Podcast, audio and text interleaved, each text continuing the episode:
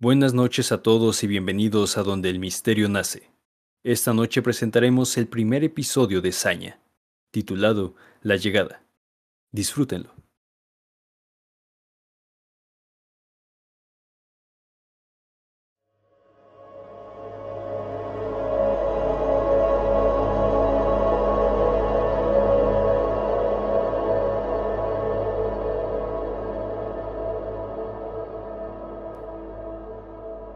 Son las cinco y media de la mañana en un pequeño hostal de Trujillo. Las cortinas cerradas solo dejan pasar un tenue rayo de luz, casi imperceptible. En la cama yace dormido Nelson Neira, un joven periodista de 25 años de la capital. Pronto, una voz susurrante interrumpe su descanso. Regresa a casa, Nelson. Asustado, respira profundamente por unos cuantos segundos mientras se frota la cara recordando la pesadilla que acaba de tener.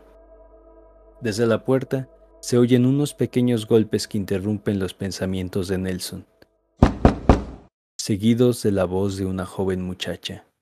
¡Ey, despierta! Vamos a perder el bus.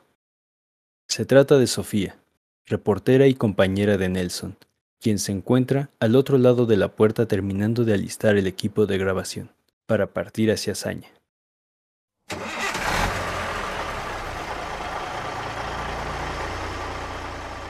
Ya en bus, el camino se hace eterno bajo el intenso sol. Sofía se encuentra dormida al lado de la ventana, mientras Nelson, sentado a su lado, cabecea dormitando.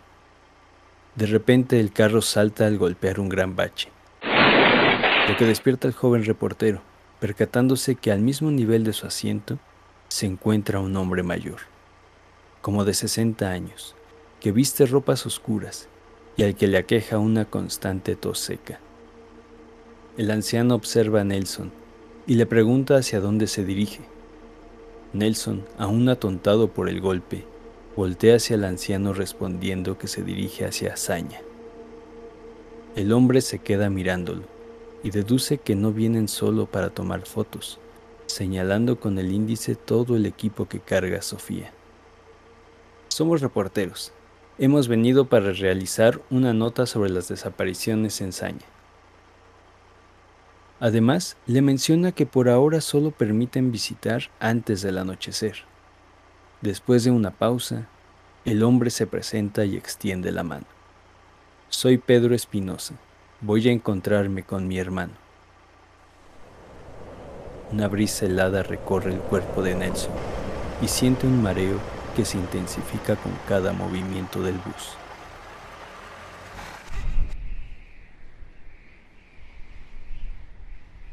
Al bajar del bus, caminan por la trocha hacia la plaza. Sofía saca de su mochila una cámara, mientras Nelson observa desde su celular la carente señal del lugar. Luego de un tiempo en silencio, Nelson pregunta, ¿No lo ves muy calmado? Sofía, ¿a qué te refieres? Al pueblo, dice Nelson. El ambiente es muy tranquilo, se nota la paz que tiene la ciudad. Lo tranquilo puede ser peligroso en algunos casos, dice Sofía.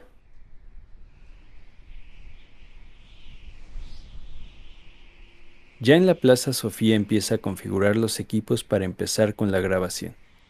Ella le entrega un pechero a Nelson, y él, mientras se coloca el micrófono en la camisa, escucha una tos peculiar.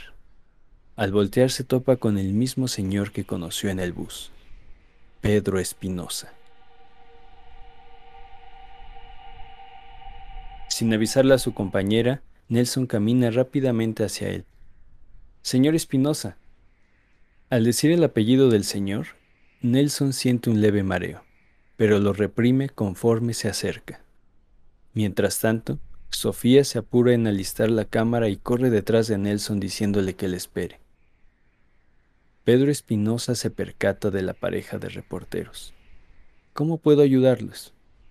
Sofía empieza a grabar y confundida pregunta, ¿Estuvimos en el mismo bus?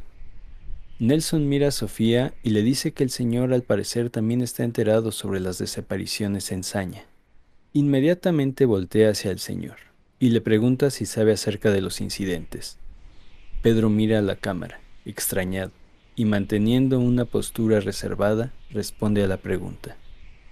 El culpable de todo esto es Jorge Espinosa. No hay agua, no hay plantas, no hay vida, y él debe de hacerse responsable. ¿Nos podría brindar más información sobre Jorge Espinosa? Finalmente, Pedro les advierte que tengan cuidado al andar por el pueblo, ya que podrían perderse fácilmente. Ah, parece que mi hermano no vendrá. Volveré a casa, exclama Pedro. Nelson y Sofía le agradecen por su historia, pero el anciano se pierde entre una de las tantas calles del pueblo.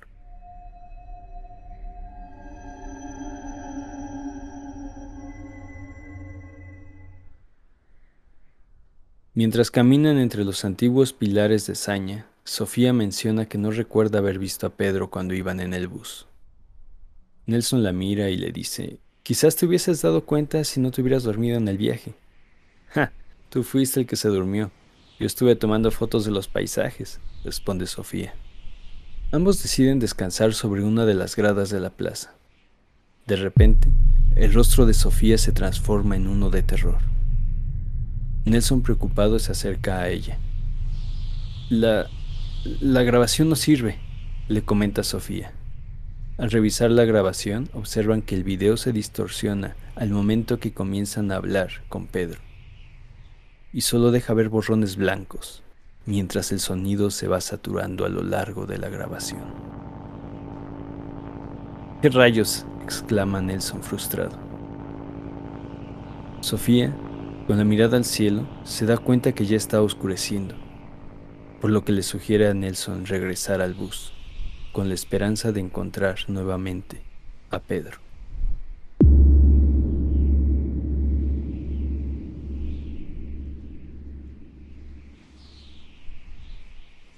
El cielo se teñía de púrpura, mientras Sofía y Pedro corrían hacia la entrada de Saña con prisa.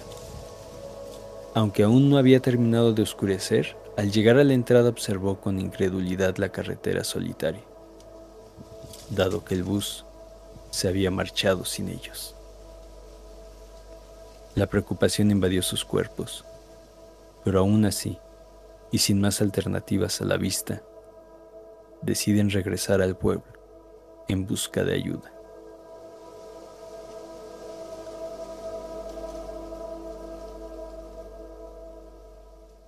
Al caer el sol, no importó cuánto buscaron en Saña.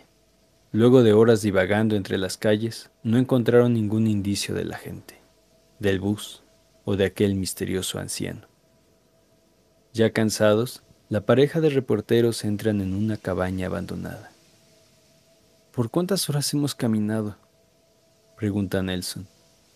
Sofía revisa su celular, pero se da cuenta que la batería se ha agotado da una mirada alrededor y sugiere que es mejor quedarse allí hasta que puedan conseguir ayuda.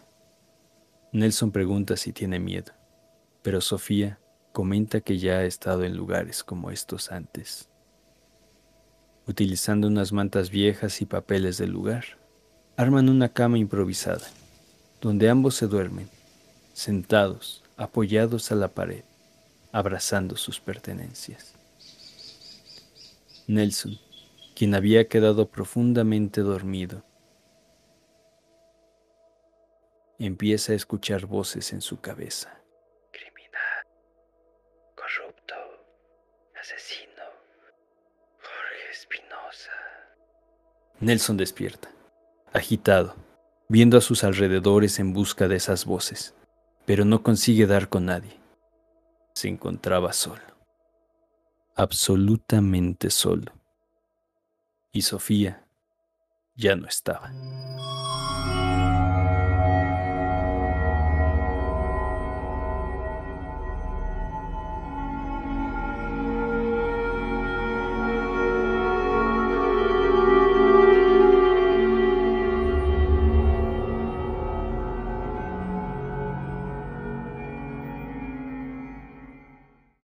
Gracias por acompañarnos en este primer episodio.